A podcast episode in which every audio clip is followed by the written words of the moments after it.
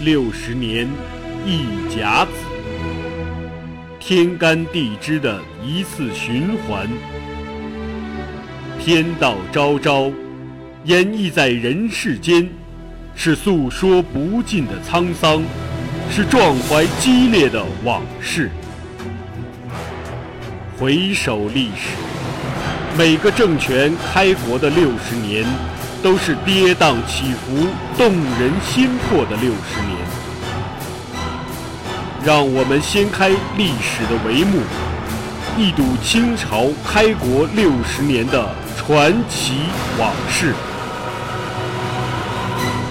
本系列改编自图书《清朝开国六十年》，并由作者王汉卫授权播出。该图书已由齐鲁出版社出版发行。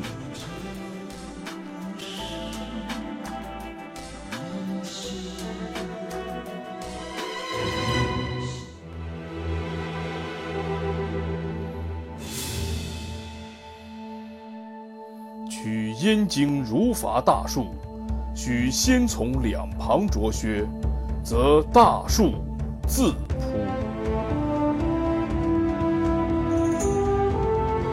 崇祯登基，一个十七岁的少年皇帝，以静待时机、步步为营、稳扎稳打、智慧高超、雷霆万钧的手段，除去魏忠贤一党。紧接着，崇祯下旨。重新启用袁崇焕。此时的崇祯雄心勃勃，他夙夜兴叹，恨不得马上大明朝扭转颓势，再次中兴。天启七年十一月初开始铲除阉党，十一月十九启用袁崇焕为督察院右都御史兼兵部右侍郎，十二月重组内阁。原来被打压、排挤、罢黜的东林人又回归要职。第二年，也就是崇祯元年天聪二年四月初三，崇祯任命袁崇焕为兵部尚书兼右副都御史、都师蓟辽登莱天津军务。袁崇焕的官职啊，重点在后面，都师蓟辽。登来天津军务，都师是什么官呢？之前第三回里边我讲过，明朝在地方的官制啊，最初的时候朱元璋怕地方权力过于集中，跟中央对抗容易造反割据怎么办呀？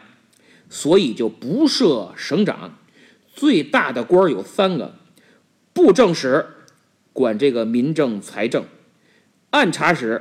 管司法刑狱，指挥使管军事。但是这三个人，由于你政出多门，有时候经常容易造成扯皮，地方事务效率低。特别是你哪个省出事儿了，需要三个人统一协调解决的时候，就容易出现问题，很麻烦。往往这个时候，中央就派人来巡抚某省，就是巡视。抚平安抚某个省，这个巡抚就是不定期不定员，等巡抚完了，从哪儿来还回哪儿去。到了后来就成了固定官职，巡抚就是实际的一省之长，布政使、按察使和指挥使都成了他的下属。再后来就事儿更多了，经常是这个事儿闹的呀，跨省，两个巡抚之间也扯皮。于是朝廷再派人作为总督去管出事的这两个巡抚。等平完事儿了，哪儿来的还回哪儿去。后来发现有的地方确实事儿挺多，老出事儿，于是就在重要的两个或几个省设立了总督。明朝就设立了好几个总督。那么再往后。到了天启、崇祯年间，那就太乱了，外有强敌，内有起义，总督都搞不定了，需要调集三个以上省市的军队来对付敌人，需要统一指挥、协调作战。这时候朝廷就设立了都师，师主要就是指军队。这个都师也是不定时不定员。这么一看，都是地方大员，巡抚最小，总督第二，都师最大。那么要当巡抚，必须是侍郎，正四品的，也就是副部级的干部。总督必须是尚书，这二品官，就是部级的干部。都师那就得一品了，内阁大学士一级的。比如之前咱们讲的孙承宗就是大学士任都师。那么巡抚、总督基本上是民政、财政、司法、军事全管。都师虽然最大，但主要管军事。注意啊！我是说，主要管军事，可不是别的不管。为了方便开展工作，皇帝往往会赋予都师别的权利，比如袁崇焕加衔儿到兵部尚书和右副都御史，和当年熊廷弼再任辽东经略加衔儿一样。大家可以再听听啊，第二十二回再任经略，我讲的很清楚。兵部尚书相当于国防部长，右副都御史相当于中纪委副书记、最高检副检察长、监察部副部长、全国人大副委员长等等职务，等于袁崇焕有了兵权和监察权，有了兵部尚书的衔儿，享受部长级待遇。他在与中央打交道的时候，相当于国防部长的身份，更避免特别是兵部的官员对他的命令执行不力、扯皮推诿。但他并不是真正的兵部尚书，兵部有自己的尚书主持日常工作。好，我们看几个月前他还辞职回家生气呢，普通老百姓一个。现在一下成了最高级别的地方大员，封疆大吏，而且是破格提拔。因为不是大学士当都师的，只有他一个人，手下管着五六个巡抚啊。任职命令一到，要求袁都师立即启程回京复命。皇帝着急等着见您呐。崇祯之所以这么着急，是因为辽东局势日趋紧张。皇太极自从上次战败，痛定思痛，励精图治，开始了一系列改革。这些我在第三十一回天聪新政和三十二回南面独坐有详细的论述。总之，他对内兴利除弊。缓解满汉矛盾，发展经济，招揽人才；对外精心协调与大明、蒙古和朝鲜的外交关系，在这些关系处理中展现出过人的智慧。更重要的是，他重用汉臣，依照明朝组建国家机器，入主中原的野心已经昭然若揭。崇祯深深地体会到，这个皇太极不像他爹那样张牙舞爪，但却是一个非常可怕的敌人，越温和越深不可测，所以必须立刻行动。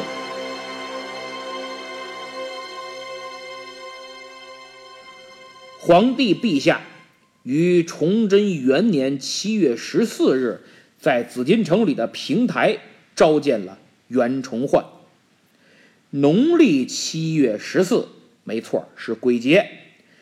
按说古人非常讲究日子，从这一点也能看出来，崇祯很着急，不想再等了，多耽误一天都难受。紫禁城的平台在哪儿呢？现在呀，各位找不到，没有了。因为明朝紫禁城跟清朝的有很大不一样。明朝刘若愚所写《着中志》中记载，建极殿，也就是今天的保和殿，殿居中向后，高居三禅白玉栏杆之上者为云台门，两旁向后者，东曰后左门，西曰后右门，即云台左右门也，又名平台。凡招对阁部等官，或于平台，即后左门。在此啊，我们不考证了，只能由此大致判断，平台。就在今天保和殿后门的位置，三层高台之上。明朝皇帝就在平台召见群臣，点到谁，谁就与皇帝对话，这叫平台招对。各位听众有时间可以去趟故宫，到保和殿后门看看，感受一下当年阁臣还有原都师就在这儿与皇帝见面。从万历中期开始，平台招对就没了。万历连朝都不上，就更谈不上在平台召见大臣了。等他儿子太昌就继位一个月，也没来得及搞这个平台招对。天启呢，天天做木工活更无心干这个。到了崇祯才恢复，而且在平台是频繁招对群臣。这一天，和原都师一同招对的，还有大学士刘洪训、李彪、乾隆熙等人。《崇祯长编》中记载：“帝未劳重焕甚至，就是皇上说袁大人，您辛苦了，这些年你也受委屈了。”然后。重焕锐然以五年复辽成功自诩，慷慨请兵械，转饷，凡吏部用人，兵部指挥，户部错饷，沿路驰论，俱与边臣相呼应，实可成功。就是袁崇焕被皇帝啊深深打动了，很感动，锐意进取之心被激发出来，说五年。我必复辽，收复辽东失地，请陛下给我物资装备、兵马钱粮，朝廷的用人、指挥方略和财政支持都要到位，战略方针和意见建议与我要协调一致。五年复辽不是梦想。崇祯表示：“你说的很对，就按你说的，我全力支持。”事不宜迟，你尽快出关赴任，以解辽东百姓盼祖国收复的夙愿。《明史·袁崇焕传》记载的也差不多，还说崇祯当即表示，只要你能复辽，朕不吝惜赏赐，封侯这都是小意思，你的子孙后代，国家都给你大力封官。初次见面。双方都得到了想要的结果。当时呢是七月，天气很热，时间长了谁也受不了，于是稍作休息，再继续交流。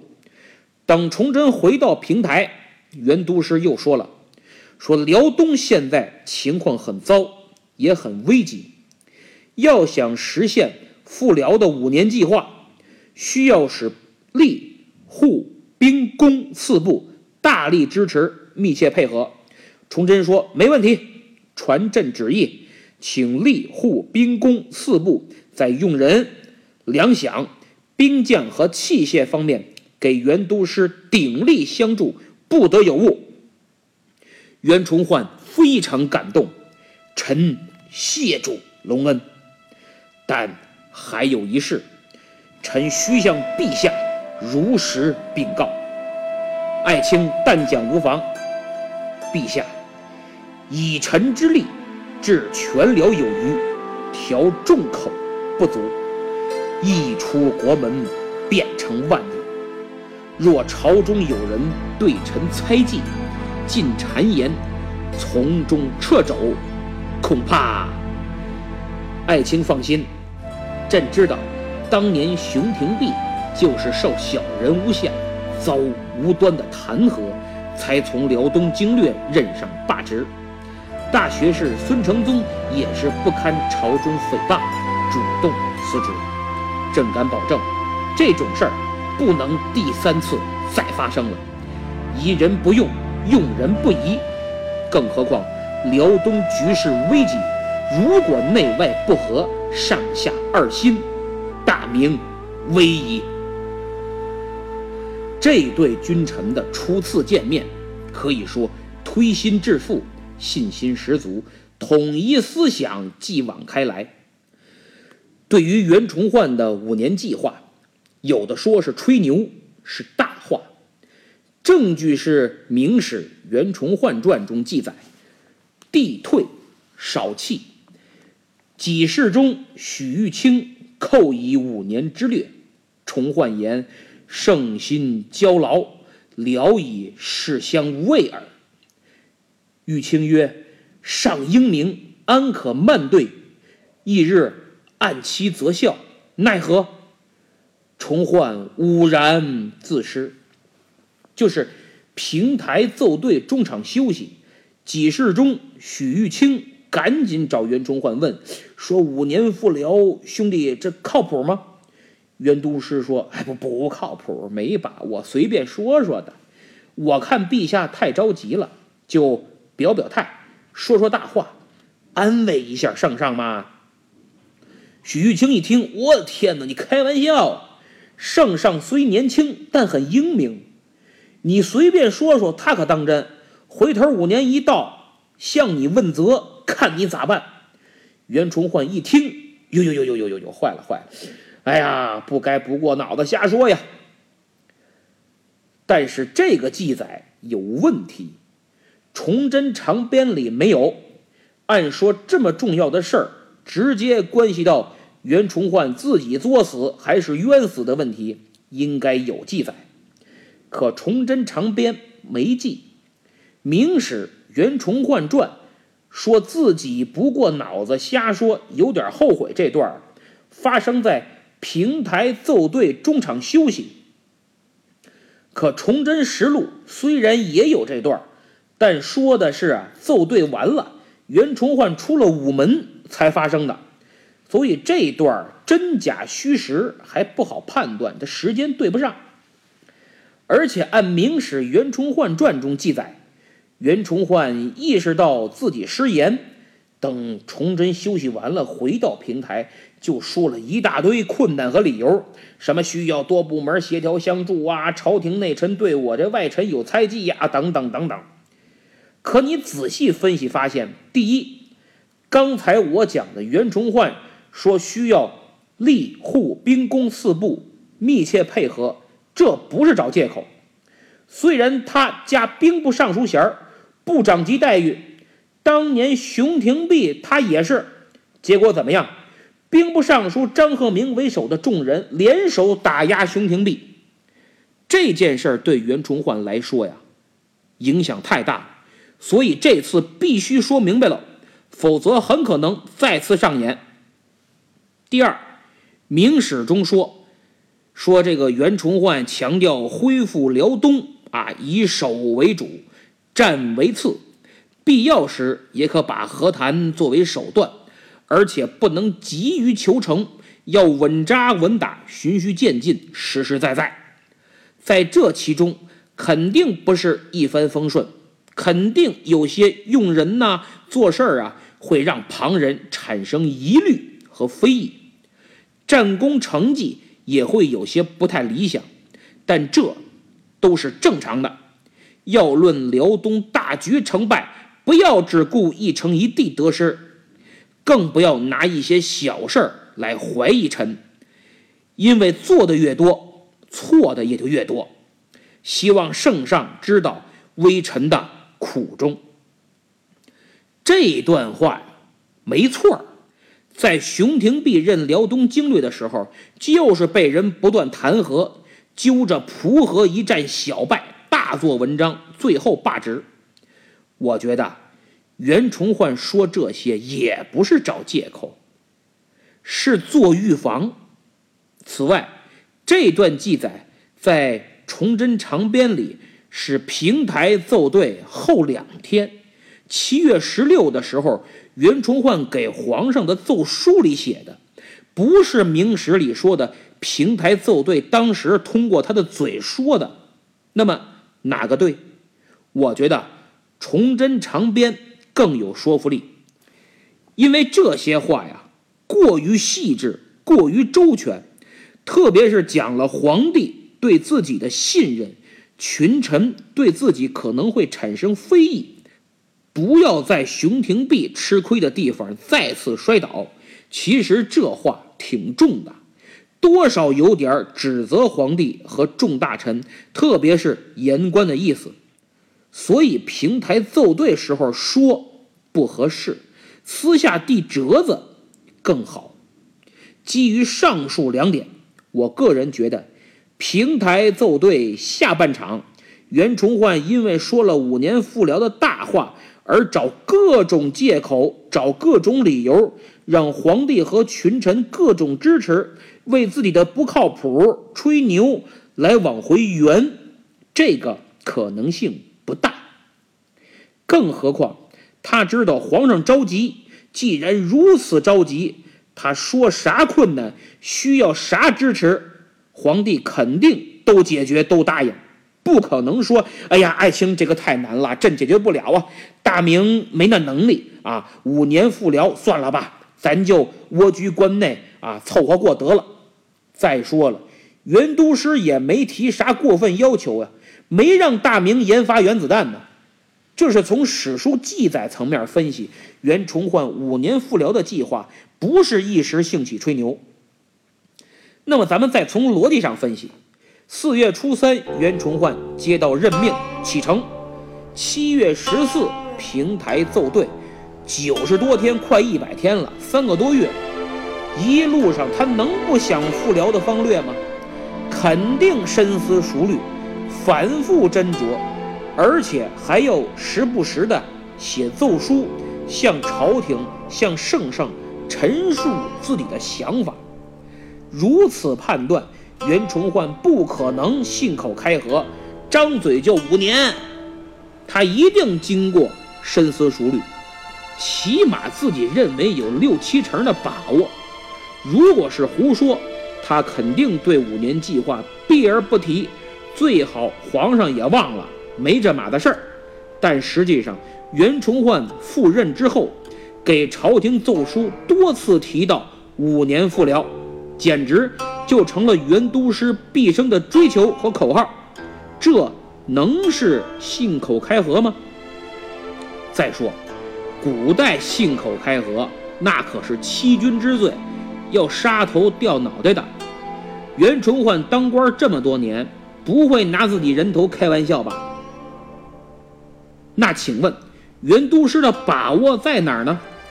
在他看来，皇帝锐意进取。新内阁组建完毕，东林党人回归要职，朝廷上下气象一新，加上他想要的吏户兵工四部紧密配合，大力支持，言官不再乱弹劾，让他放手干。从明朝内部来说，就有了很大把握。再看外部，后金韩魏更迭，皇太极。初登大位，与三大贝勒矛盾日趋尖锐，刚刚宁锦一战又大败，威信扫地，内部肯定不稳。看蒙古，林丹汗表示与大明结盟对付后金。朝鲜对后金也是口服心不服，表示愿意帮助大明，所以外部环境也给了袁崇焕很大把握。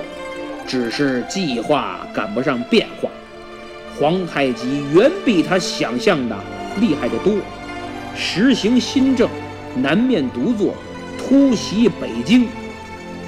再加上袁都师本人对崇祯了解不深，对形势变化估计不足，对政治没有深入的理解，认为皇上答应了就没问题。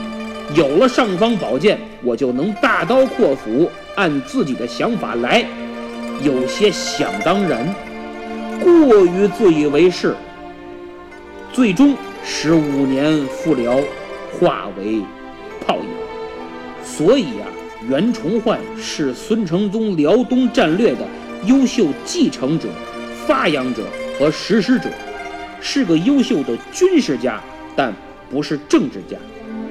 在明末烽烟四起、崇祯急功近利、刻薄寡恩的时代特征中，想救国，必须是军事家；想善终，必须是政治家。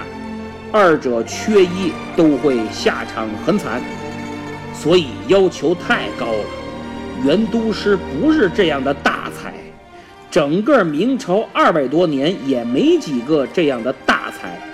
最后，只能送了卿卿性命，这是后话，咱们后边再讲。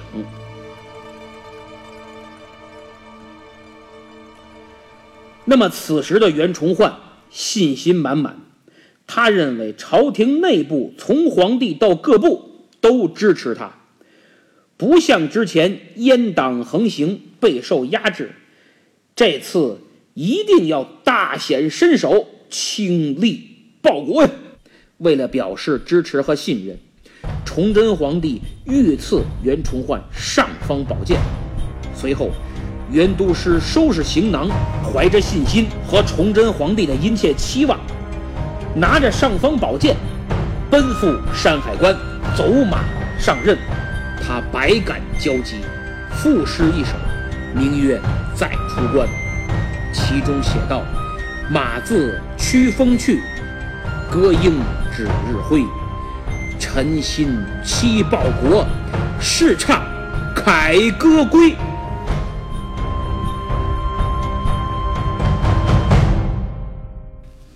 可走到一半，消息传来，宁远前线发生兵变，朝野震动。兵变的原因是。不发工资，拖欠饷银。此次袁崇焕任都师之前，辽东防务一把手是王之臣，他是阉党。当年宁远之战后，王之臣代替怂包高帝为辽东经略，袁崇焕为辽东巡抚，但二人工作配合不好，很不愉快。朝廷就把王之臣呐调回中央任兵部尚书。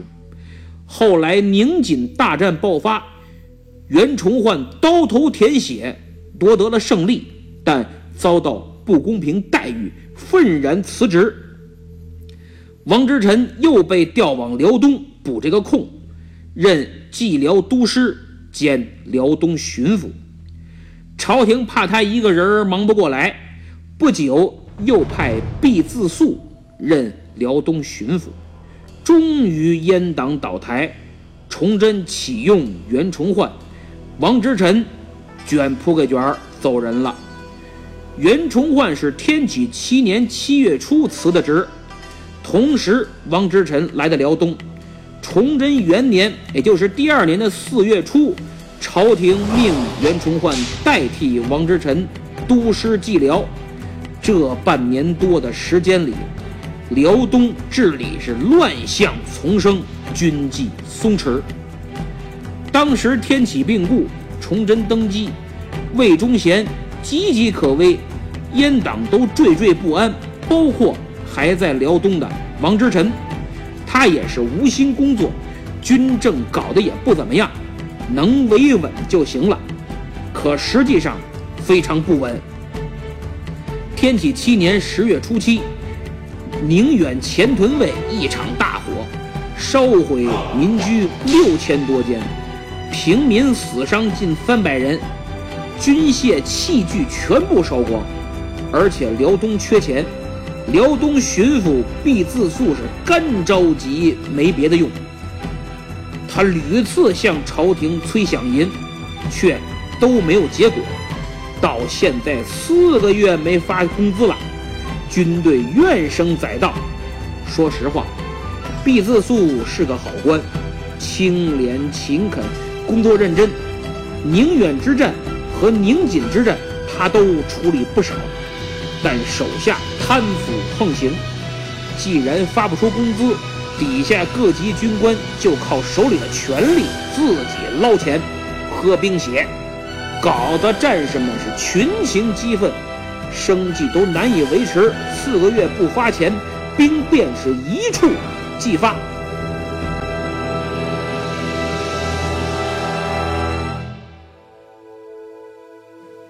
终于，从四川、湖广调来的军队受不了了，在以杨正朝、张思顺等人的努力串联下，七月二十五，宁远发生兵变。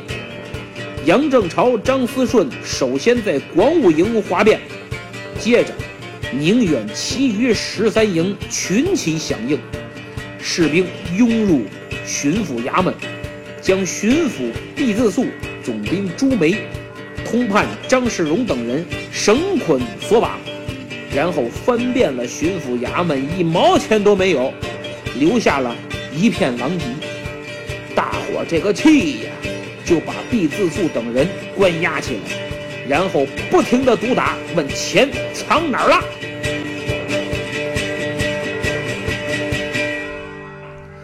毕自肃满脸是血，叫喊着：“弟兄们，我真没钱，我这一分钱也没有啊！”大伙儿不信，还要打。兵备副使郭广赶到近前，用身体护住毕巡抚，说：“有话好说，兄弟们，我们尽快筹钱。你们打死毕巡抚也没用啊！”经过谈判，郭广暂时稳住局势，筹钱赎人。这兵变就跟绑票差不多少，郭广都愁死了，真恨不得挖地三尺砸锅卖铁。好不容易筹了两万，士兵一看，你打发要饭的呢，不行。郭广说：“好好好，别发飙啊，别再打人，我马上再想办法。哪儿弄钱去？”郭广恨不得都快把自个儿卖了，最后没招，找老百姓。找做买卖的挨个借，又凑了三万，加一起五万，这回行了吧？士兵一看，嗨，也逼得差不多了，就是把他们几个扒皮抽筋，也变不出钱来。五万少点哎，带毛就是猪，苍蝇也是肉吧？先这么着吧。但是放人可以，拖欠我们的工资必须尽快补齐，否则。还要闹事儿，毕巡抚死里逃生，心里别提多冤了。其实他多次上书要饷银，朝廷就是不给。他哥哥毕自严当时是户部尚书，管钱的呀。这亲兄弟关系铁不铁？都不给钱，可见朝廷确实穷啊。毕巡抚逃出来。越想越苦，越想越难，钱肯定是没有。过不了两天，军事还得再哗变，就得把我打死。哎，我这左右都是死，我这我我干脆我死了吧。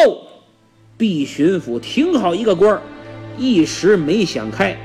兵变之后，向朝廷上书请罪，然后上吊自杀了。